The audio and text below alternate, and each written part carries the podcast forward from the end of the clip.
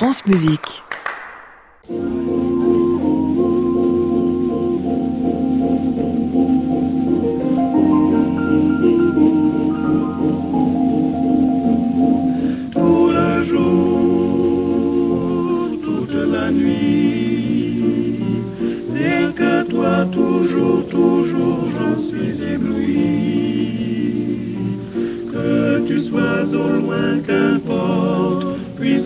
Tendrement je t'emporte, oh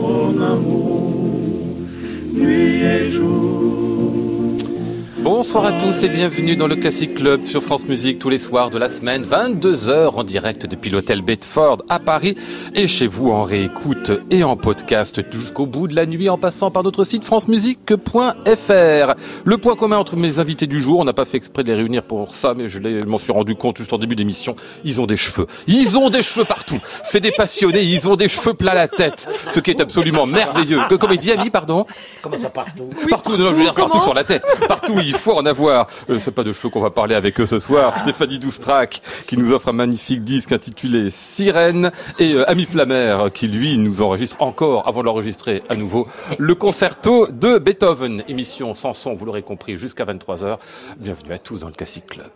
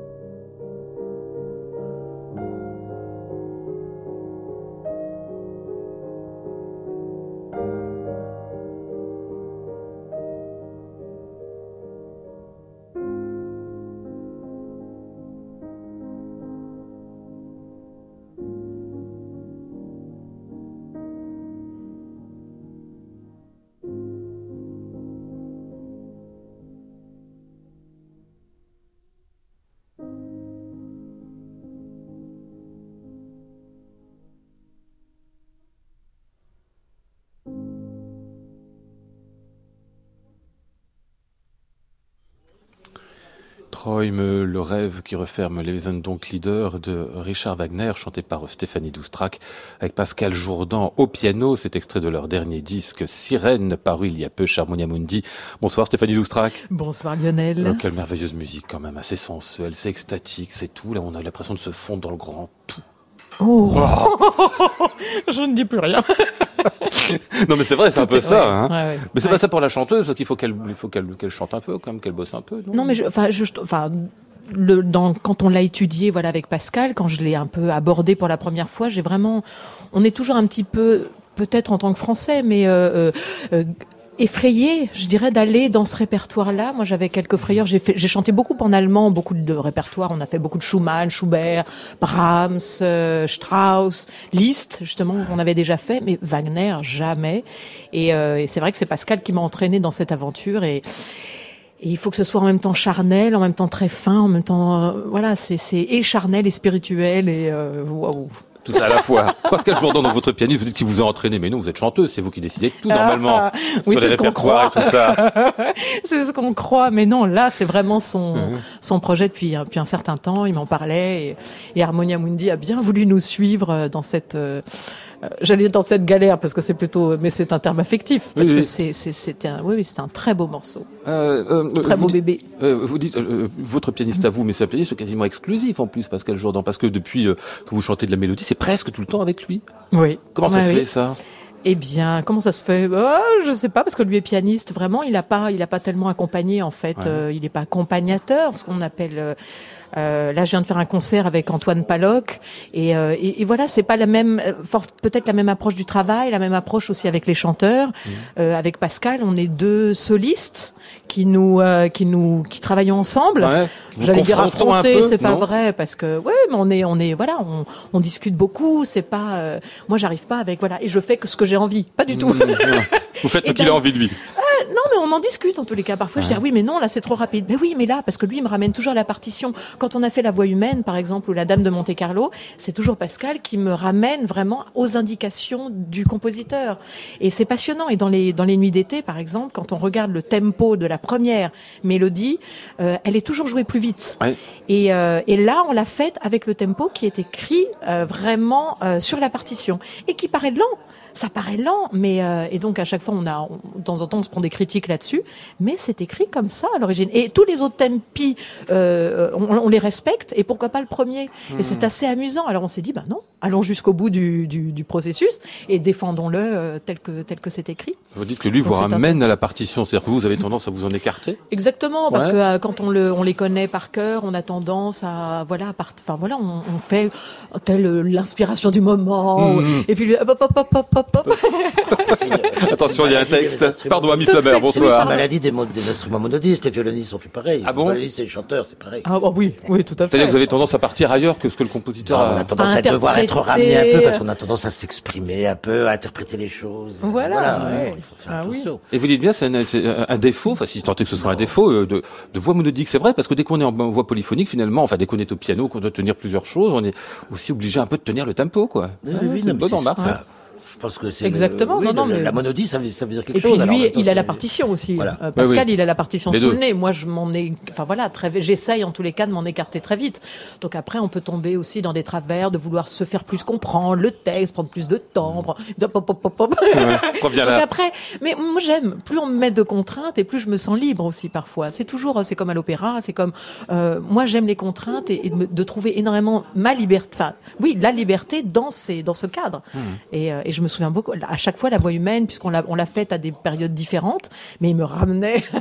et c'est toujours passionnant parce que voilà, à chaque fois, il me ramène vraiment à l'essence même de l'écriture du compositeur et je et, et je dois en faire quelque chose, mais avec ses contraintes. Et j'aime bien. Euh, Je note comme Stéphane Oustra que vous dites histoire de contraintes, c'est vrai lorsque vous avez un pianiste, c'est vrai lorsque vous avez un chef, genre euh, William Christie, ou euh, un metteur en scène, genre Tcherniakov, c'est pas des gens qui vous laissent faire n'importe quoi, tout ça. hein. Non, non, mais justement, plus on m'indique, plus on me donne d'indications, et, j'ai l'impression moi de trouver plus de liberté. Ah ouais. D'ailleurs, j'aime pas tellement le, enfin, le flou, le, le vide. J'aime des personnes qui, avec lesquelles on va, on, on va construire en fait le, Hmm. le- la, enfin, la musique ou le personnage ou. euh, puisque c'est très écrit. On a en général, d'ailleurs, on a de la chance. Très souvent, les compositeurs sont très précis. Que ce soit Bizet euh, dans Carmen, c'est tout est écrit. Ah oui. Euh, Péléas et Mélisande, énormément Ça, de choses. Exactement, c'est très écrit. Euh, Berlioz, il a énormément aussi écrit. Il y a beaucoup de de- de- d'indications. Donc, si on est on est respectueux de ce qui est écrit, bah, enfin voilà, on, on se doit d'ailleurs, je pense, et en même temps de trouver quelque chose de personnel à dire dans ses contraintes. C'est l'intérêt de l'interprète. Au programme de ce disque, donc, les donc leader de Richard Wagner, les nuits d'été d'Hector Berlioz, et puis euh, des leaders de Franz Liszt, moins pratiqués que le reste, mais qui sont des petites merveilles. Voici ce Uber Allen, les questions de calme et de volupté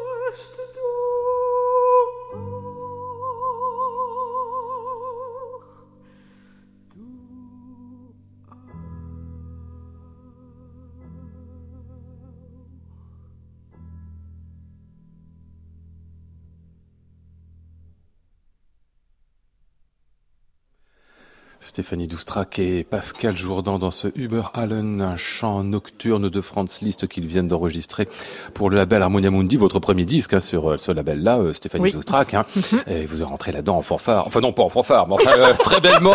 Avec son d'entendre, c'est pas de la fanfare. Non, le terme était mal choisi. Si, si, c'est bruyant, c'est fort, et c'est... Ah non, non, assez peu. Surtout cette pièce. Là, enfin je disais, Mais oui, ça, elle est très, très intimiste, très Ah oui. intérieure, elle est... Ah, c'est extraordinaire. C'est presque un chant funèbre en fait. Hein. Ça commence comme presque comme une pièce de entre deux amants et tu reposeras. On sait pas Voilà, si euh, exactement. Ouais, pour mais- la mort ou après l'amour. On sait pas trop quoi. Et pourquoi pas les deux? que Trétistanien, La tant qu'on est. mort. Euh, Liszt, euh, Berlioz, Wagner, disais-je au programme de ce dit, c'est pas mal de les avoir mis ensemble parce que, en effet, ils ont beaucoup de choses à se dire. Tout cela, ils se sont connus, comme on le sait, ils se sont inspirés les uns des autres, surtout Wagner qui était les bouffer à peu près chez, chez, chez, chez tout le monde. Oui. Hein Mais c'est vrai que ça fait, c'est assez circulaire de ce point de vue-là. Hein. C'est- c'est- euh, J'ai l'impression que c'est vraiment une période extraordinaire Mm. d'échanges, de communication, de correspondance, de de- d'intérêt. Ils étaient quand même tous écrivains, euh, tous euh, musiciens. Euh, bon, ils voyageaient aussi beaucoup, ce qui est quand même formidable aussi. euh, et, hum, et là, c'est Françoise Tillard qui m'a fait euh, connaître Pauline Viardot Ouais. et sa musique. Et elle aussi, quand on sait que Berlioz a écrit la version française du, de l'Orphée de Gluck, euh, Liszt a été son prof de piano.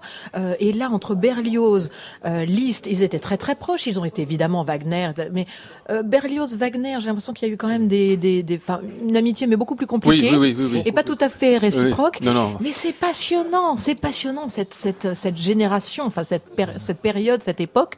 Euh, beaucoup d'émulation. C'est vrai que Wagner a quand même beaucoup apporté, mais donc les uns et les autres ont été euh, fascinés par ce par ce euh, voilà, par ce génie. Mais Liszt était aussi euh, adulé, euh, Berlioz. On voit, c'est ce que je, je lisais, mais les nuits d'été dans la version piano au début est passé un peu inaperçu. Mhm.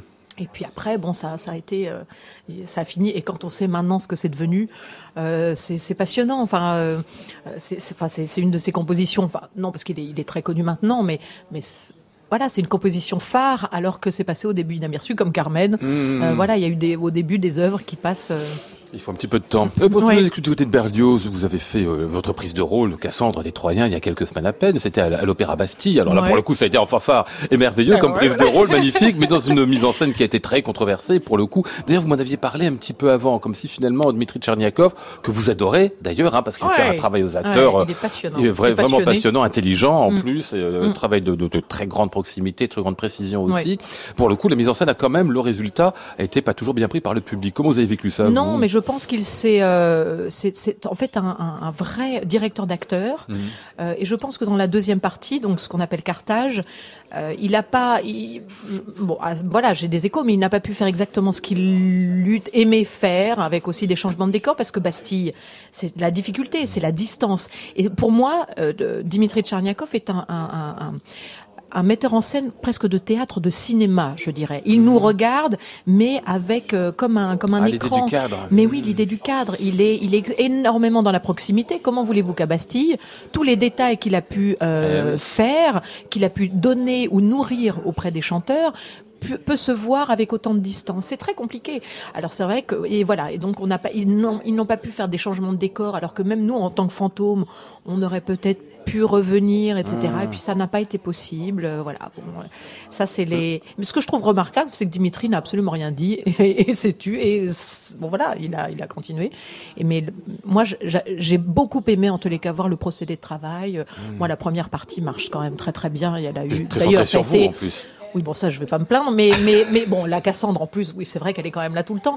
Mais euh, mais c'était très fort. La proposition, c'est c'était pas forcément, euh, il s'est pas caché derrière l'esthétique, Hum. euh, parce qu'il y a plein quand même de mises en scène qui peuvent être grandioses et euh, et ce n'était pas que ça. Ça l'a été puisqu'il a quand même l'ouverture qui n'a jamais existé jusqu'à présent, qui n'avait jamais été faite de toute la profondeur de la scène euh, Bastille, qui est quand même vertigineusement Hum. euh, profonde. Euh, voilà, donc non, non, il y avait des, des- Je pense que dans la deuxième partie, il a manqué un petit peu de ça pour un public qui a envie de changement de décor et qui euh, C'est intéressant ce que un vous peu dites plus de aussi, grands c'est que spectacles. comme c'était un metteur en scène finalement de intimiste pour une salle, on va dire de 1200 personnes, et qu'évidemment l'essentiel du travail, du coup, se perd dans une, dans Je une très pense. très grande salle. Je pense. Ah ouais, bon. Euh, euh, Au-delà de ça, le rôle de Cassandre, comment vous l'avez euh, pris, vous, Stéphanie Doustra, qui vous a plu une fois que vous l'avez vraiment incarné plusieurs fois? Ah oui, oui, moi je, je, enfin c'est. Parce que je dis, c'est l'épreuve de on la qui décide On a eu que ou- six ou sept représentations. Pour Ouais. moi, c'est absolument rien. Enfin, genre, mais Envie revenir ah, évidemment, ah évidemment. Non, non, ça c'est maintenant, ça fait partie des rôles que j'ai vraiment euh, envie de de de- d'aller explorer encore de manière différente. euh, et et, et c'est un, enfin, c'est- oui, c'est un rôle et un personnage magnifiquement écrit, magnifiquement écrit. C'est euh, mais justement, la proposition de, Dimitri était tellement drastiquement différente d'une autre mise en scène ou d'une autre euh, vision euh, que je, pour moi, ça va être que enrichissant d'en faire une autre, parce que là, je pourrais pas faire, euh, genre là, celle-là, je crois que je pourrais pas aller au plus, loin encore dans quelque chose de, de euh, en parallèle, je dirais, parce que la proposition était vraiment euh, euh, très extrême. Ah, c'est ça. C'était vraiment la Mais- Cassandre de des Voilà. Troyens de Tcherniakov, Ouais, vraiment ouais, dans ce ouais, cas-là. ouais, Ah. Il vous faudrait presque une mise en scène plus classique à un Bah, certain moment pour pouvoir trouver en fait, plus tragédienne, tragédienne dans, le- dans le sens euh, noble et mythologique du terme. Euh, Hmm. Bah, bon, ça, ça me connaît davantage presque. Là, de faire euh, le- la, la jeune fille un peu révoltée, bon, je connais aussi, mais euh, mais mais mais La jeune justement fille, dans après une tout. Grand ado. Pardon, je sais pas, je la connais pas, mais je suppose. non, tout à fait, c'est très juste. mais euh, voilà, je là, il y avait une dimension beaucoup plus nerveuse et, et, et, et intime. Euh, dans ce personnage, alors que normalement, euh, voilà, la Cassandre, elle, s'adresse, enfin, elle est toujours en train de se battre, mais contre tout le monde Eh oui. en fait. Et, euh, Mm, mm. Là, c'était vraiment la jeune fille contre sa famille. Les Nuits d'été, extrait de ce disque. Donc, on va commencer tiens, par la Villanelle, puisque vous nous le suggériez tout à l'heure avec ce tempo très particulier qui est donc celui écrit, dites-vous bien, par Berlioz lui-même.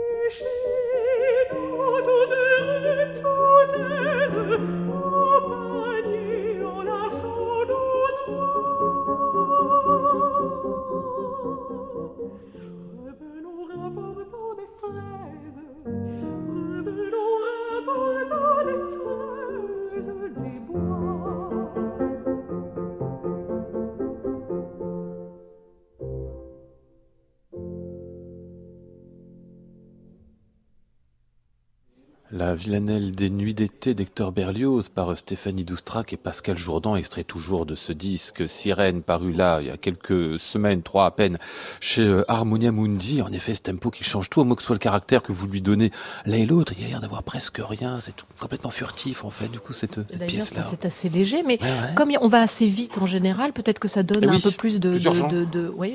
Alors que là, Là, il y y a- y une légèreté et on est en train de se balader. Enfin, c'est très bucolique aussi. hein. Oui, oui, oui. oui. Euh, du Berlioz, vous allez en refaire bientôt euh, au, disque, toujours, cette fois là, à la guitare.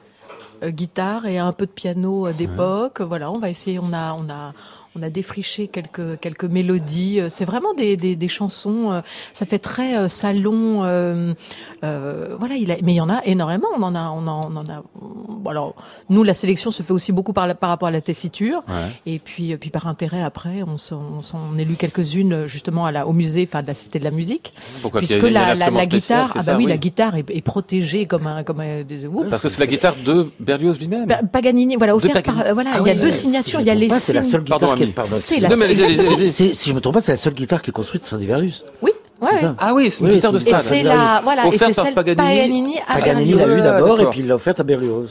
Et donc il y a les, il y a les signatures des deux, etc. Et le pauvre Thibaut est en train de jouer. il- alors comme il y, a, il y a un petit vernis, il faut qu'il évite la signature. Ah bah oui, parce que Ah, ça doit être pratique, ça. bah, chaque, Mais chaque, ils vont l'accorder. chaque accrochage de vernis coûte un million d'euros. quoi. voilà. Non, je Quand même pas. C'est Nous quand pouvons à peine sortir. Nous ne sortons pas Ah, si. d'une salle. alors- Ah oui. Ah oui, oui, ça va être très bah, particulier. Mais comment vous connaissez cet c'est la instrument, ami Ah bah c'est connu, c'était Ah il était à Gênes avant et il était à Gênes au musée de Paganini quoi, où il y avait aussi le Strad de, de Paganini. Ah oui, le ah bah oui, comme violoniste, si je baisse, vous connaissez tout ce qui concerne le Strad. Et oui, par cœur, bah oui, évidemment. oui, et puis il a écrit des choses du coup au violon euh, guitare Paganini pour ça, à cause de ça. Ah oui, oui, d'accord, pour cet instrument-là. Et il, a, euh, il y a eu toute une histoire avec Napoléon, enfin bon, on peut tout Ah raconter. Ah bon. Bon, ça on verra. Napoléon aurait- aurait fait un accro euh, sur la guitare. Ah, c'est cet instrument-là. instrument, oui. Ah ben j'ai entendu cette légende-là avec un violon. Ah non, il y a une autre histoire avec le violoncelle, mais ça c'est autre chose. Ah, c'est ça, d'accord, C'est bon. Où il a pris le violoncelle entre les deux, euh, comment on appelle ça? Le truc qu'on fait pour, pour, pour aller à cheval et, et il a voulu Les éperons. tenir le violoncelle, les éperons, voilà, il a fait un grand trou avec les éperons. Ah. Et du coup, le violoncelle coûte plus cher qu'avant. Pourquoi Parce que Bah, Napoléon, parce que a dit ça. Napoléon Ah l'a oui, touché. alors qu'il a moitié cassé. Et il a, voilà, exactement. C'est bizarre le commerce. hein. Ah bah oui. Quelques concerts pour Stéphanie Doustrac à venir samedi. Ce samedi-là, ce sera le 23 mars à la Philharmonie de Paris à 15h avec l'orchestre Padelou dirigé par Wolfgang Dörner. Vous ferez quatre leaders de Richard Strauss. Pas les quatre derniers, hein. L'opus Non. 27 qui est très beau aussi. Sublime. Ah oui. Rien que Morgan. Ah oui, c'est là-dedans qu'il y a Morgan, absolument. Oui, oui. Ah, ça fait du bien. Donc ça, c'est une musique Oui, en on, plus. a, on a répété aujourd'hui, enfin première Ouais. répétition et première lecture, c'est extraordinaire. C'est une musique qui permet d'aller du côté de l'ampleur en plus de, de, de laisser. euh, Du vent et en même temps, voilà, oui, c'est ample et en même temps c'est c'est mobile. euh, oh, ouais, quel bonheur. Et puis une prise de rôle à venir, celle de Phèdre dans Hippolyte et Aricie, de Jean-Philippe Rameau. Ce sera au mois de mai, au mois de juin à Zurich. Il se trouve que vous viendrez aussi aux têtes des Champs-Élysées le 26 mai en version de concert avec la Cynthia de Zurich, donc dirigée par Emmanuel Haïm pour oui. ce rôle de Phèdre qui est un beau rôle aussi magnifique qui vous permet de revenir. votre- Magnifique et qui revient vers les première, la tragédiennes et les, oui, oui, c'est ça. Et, et encore un amour malheureux. Celui de Phèdre, oui. Ouais, D'amour heureux et pas intéressant, comment c'est bien. On veut bien les vivre, mais c'est très embêtant à jouer. Est-ce qu'il y a de l'amour malheureux chez Beethoven, Ami Flammer, ou il est au-delà de Il y a tout ça, ça. Beethoven? Il n'y a que ça? Bah oui, la lettre à la- l'immortel bien-aimé, ça n'est que ça, on ne sait toujours pas qui c'était. Ouais, mais peut-être que c'est un moment dans sa vie, et puis les œuvres avaient parlé complètement d'autre chose, non? Il semblerait que non. Il semblerait qu'il a vraiment cherché l'amour toute sa vie, en espérant l'amour, mais qu'il l'a jamais vraiment trouvé. Enfin, ou qu'il n'a pas eu le temps de le trouver, ou qu'il savait pas très bien qui, lui-même qui il aimait vraiment. Ah ouais. C'est ça le surtout le problème. Pourquoi vous êtes... Ou en euh, tout cas, apparemment, la seule qu'il a vraiment aimée n'était pas disponible. Ah ouais, c'est ça. Euh, pour- marié. Pourquoi vous êtes aussi fou de Beethoven, Ami Bah, de plus en plus, je sais pas, parce que bah, plein de choses. C'est marrant parce que en lisant tout à fait par, hasard un bouquin de Stravinsky ce matin, il dit euh, Stravinsky dit d'abord Beethoven il aime pas du tout, mais bon, mais il dit c'est insupportable parce qu'on parle tout le temps du personnage et jamais de sa musique. Ouais. Et bah, évidemment, je risque de tomber dans ce travers-là, mais en même temps pas. Justement, je crois que je crois qu'il se trompe Stravinsky parce que je pense qu'on peut pas séparer les deux. Quoi, tout simplement, on peut ni dire c'est avant tout le personnage, le le, le, le révolté, le, le, le le cyclotimique, comme on dit maintenant, bah, bon, pratiquement. Et, et puis d'un autre côté, la musique. Donc ça va complètement ensemble. Moi, moi, ce qui me fascine, c'est chez Beethoven, c'est c'est ce comment dire. C'est cette façon, cette capacité qu'il a eu à tout bouleverser tout le temps, à, à oser tout remettre en question tout le temps, et, et, et à faire des choses euh, totalement inattendues. euh, tout le temps. Enfin, il a, il a, il a annoncé plein de choses. Enfin, je, bon, pas- évidemment, on va parler du concerto là, mais par exemple, tout simplement ce truc qui est évidemment mythique, mais tout simple, les quatre coups de timbale au début. Qui aurait pensé commencer un concerto de violon ou de piano ou de n'importe d'ailleurs par quatre coups de timbale?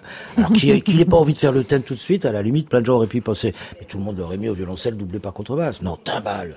Fausse, évidemment, à l'époque, et quatre pam, pam, pam. Je veux dire, c'est, voilà, c'est ça qui m'intéresse. Et puis, en plus, il les répète quatre fois. Moi, c'est, c'est un truc qui me travaille beaucoup. La répétition, c'est la ça répétition. Ah oui, oui. Oui, je trouve qu'il arrête pas de répéter, mais il répète parce que parce qu'il veut convaincre. Il, il, il répète parce que parce que je pense que c'est quelqu'un qui parle en musique un peu. Hmm. Alors évidemment, c'est pas bien de dire ça parce que la musique c'est au-dessus de la parole en principe, mais pas envie de j'ai pas envie de choisir. Je pense que je suis en train de, je, je viens d'écrire une pièce qui va se monter. Je suis très excité parce que ça Sur va Beethoven. ensemble sur Beethoven, Ah, qui ça- que je voulais moi appeler euh, Beethoven philosophe des sons, mais que finalement les producteurs appellent le testament de Beethoven puisqu'on parle pas mal du testament de Ligenstadt, bien sûr. Mais euh, mais en tout cas, oui, j'ai vraiment ce, ce sentiment-là. C'est quelqu'un qui pense en musique, quoi, et d'autant plus quand il est sourd, quoi, de toute évidence. On va écouter un extrait du euh, concerto pour violon de Beethoven que vous avez enregistré il y a peu à Mi Flammer et qui vient de sortir en disque. C'est là un extrait au plein milieu du premier mouvement. Ouais. Mais les timbales sont déjà passés.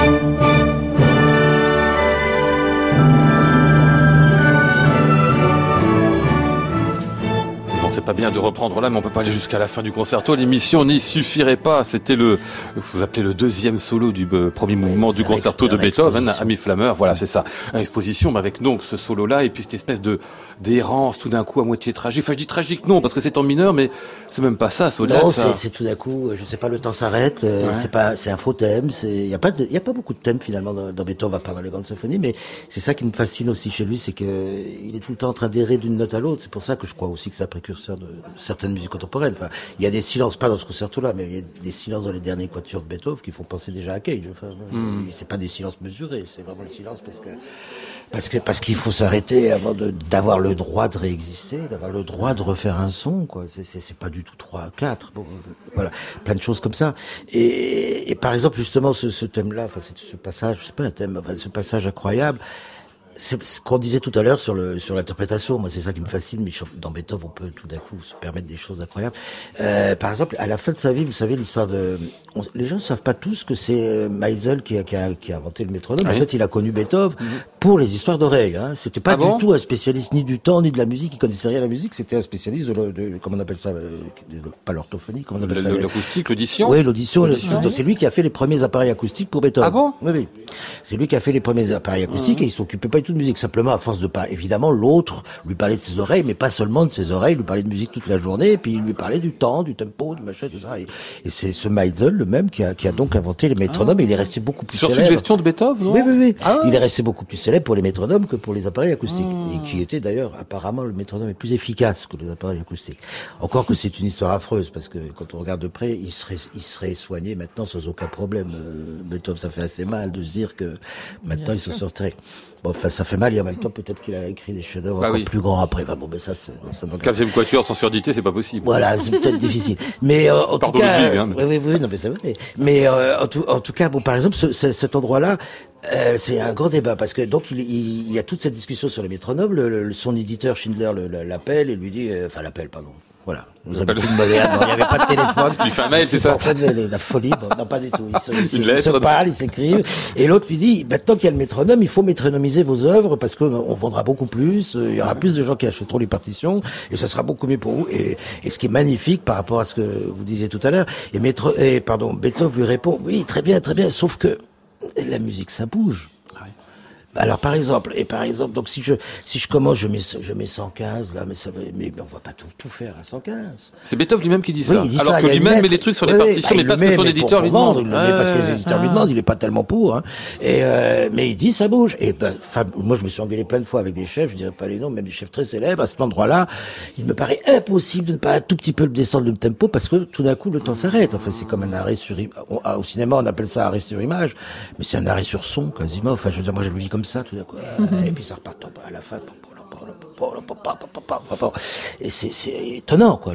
Quand on joue ça, on fait attention à chaque note, on pose le doigt bien à plat pour que ça sonne un peu doux. Enfin, on fait tout ce qu'on peut pour avoir encore plus de douceur, encore plus, et on a, le, que l'orchestre soit encore un peu plus tard, étirer le temps, etc. Et, et Beethoven dit oui, mais si je marque mes nomoso là, les interprètes vont le faire trop parce que les interprètes font toujours trop ce qu'on leur dit. C'est Beethoven qui dit ça. Oui, il dit ça dans cette fameuse lettre. J'ai laissé un jour sur le pupitre la chef qui ne voulait pas descendre le tempo à ce moment-là. Non, enfin, peu importe. Est-ce qu'il écoutait Beethoven au moins le chef? Ah oui. ah quand même, là oui. Quand c'était Beethoven qui l'avait dit, oui. Bah oui, après. mais euh, et donc il a raison. Si on marque, parce que ça c'est l'histoire de la musique aussi et de, de ce qu'on disait tout à l'heure sur la fidélité au texte, évidemment indispensable. Mais en même temps, s'il suffisait d'avoir leur texte pour bien chanter ou bien jouer ce serait facile. Mm. On est tous d'accord là-dessus, je pense. Mais d'un autre côté, donc ça s'interprète. Donc ça s'interprète. Mais ça s'interprète, euh, voilà, avec intelligence, dans certaines limites, etc. Et, et, et, et, avec la conscience aussi du compositeur. On sent bien les compositeurs petit à petit, ils écrivent de plus en plus de choses. À l'époque de Bach, mm. on n'écrit pas grand-chose. Et puis on écrit, on écrit, on écrit. Et puis alors il y a Brahms, c'est génial. Lui, il met euh, Allegro, Manon Tropo, Manon Tropo, Ma quand même. Enfin, etc. Ah, toujours un il en a Pas trop vite, mais un peu quand même. Mais un peu quand même, mais quand même pas trop. Enfin, bon. Donc euh, voilà. Et donc Beethoven, il dit carrément, je ne marque pas mes nomosos, parce que sinon ils vont le faire beaucoup trop. Mais en même temps, on peut pas ne pas le faire un peu. Bouge, voilà. Bon, Sauf qu'à partir du moment où Beethoven l'a pas écrit, certains disent, ben non, il faut pas le faire. c'est ça. Exactement. C'est compliqué. C'est le hein. problème de leur texte aussi. Hein. Hmm.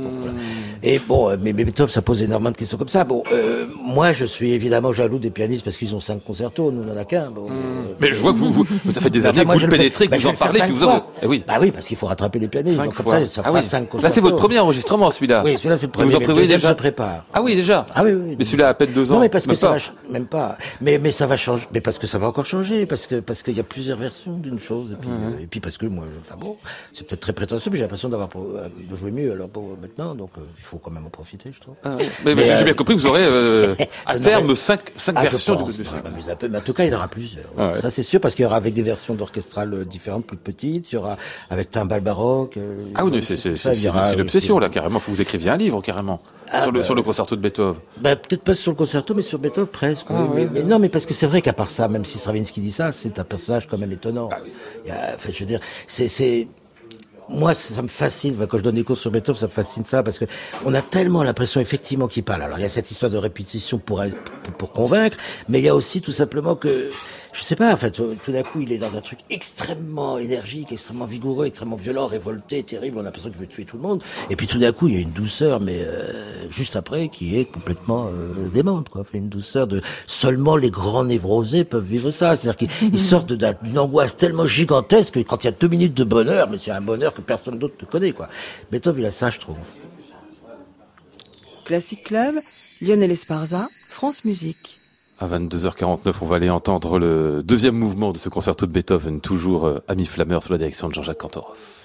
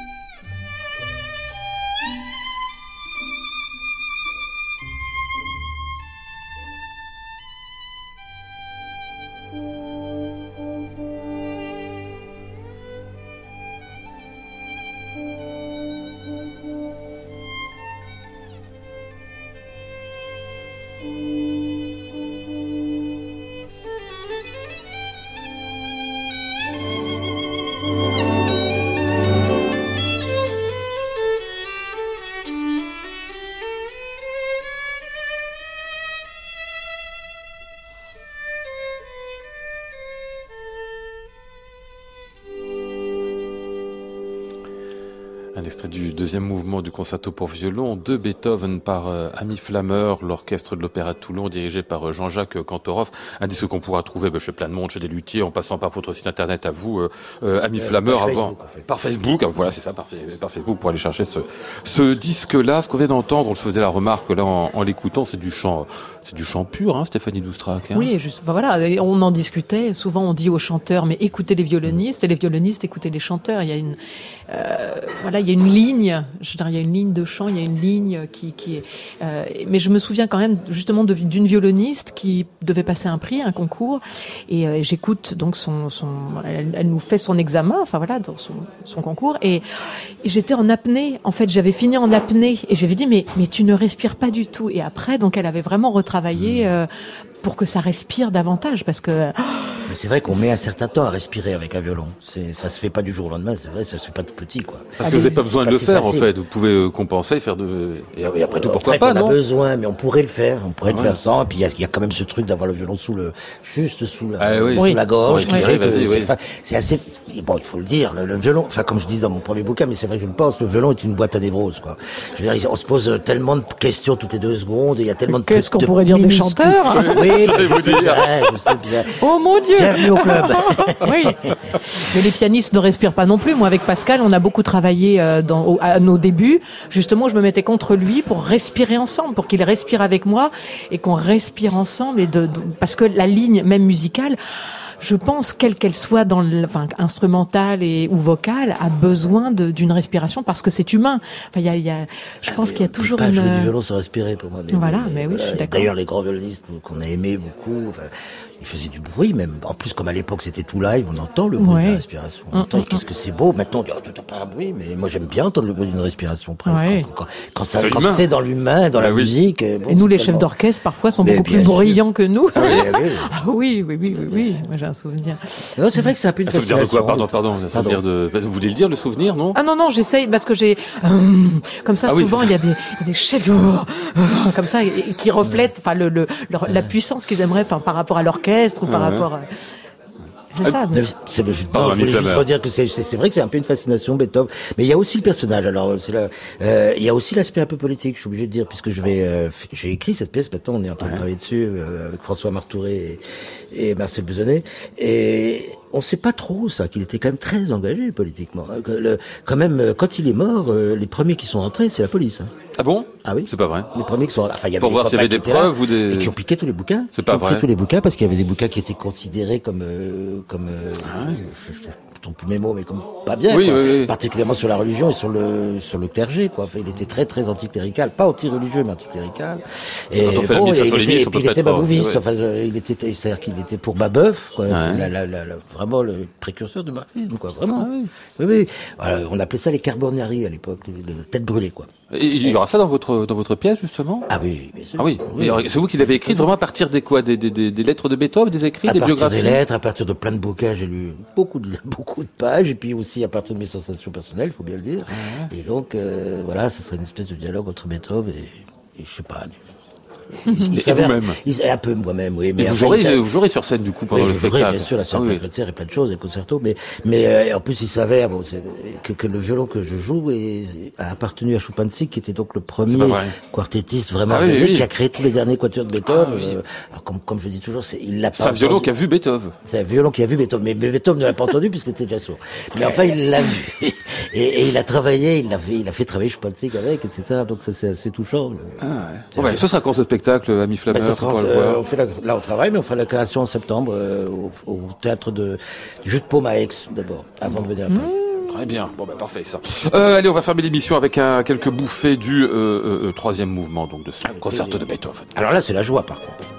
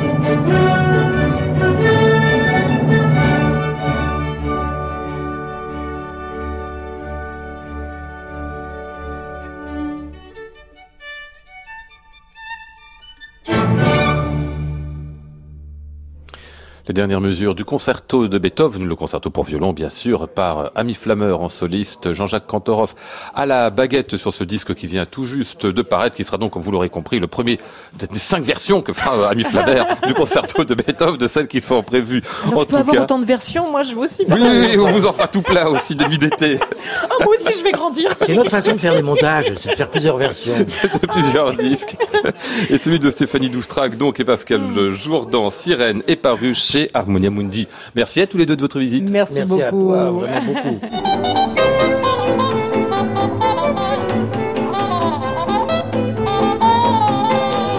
Nous étions ce soir avec Charlotte Landru-Chandès, Flora Sternadel, Antoine Courtin, Élodie Royer et Benjamin Thuot. Voici le ciel peuplé de ces moutons blancs. Voici la mer troublée, spectacle troublant. Je vous retrouve demain, ce sera vendredi, donc Club des critiques. Nous serons avec Pierre Flinois, Richard Marté et Christian Merlin. J'entends la ville qui me dit bonsoir et moi sur le quai de la gare, je dis de mon mieux des mots d'adieu.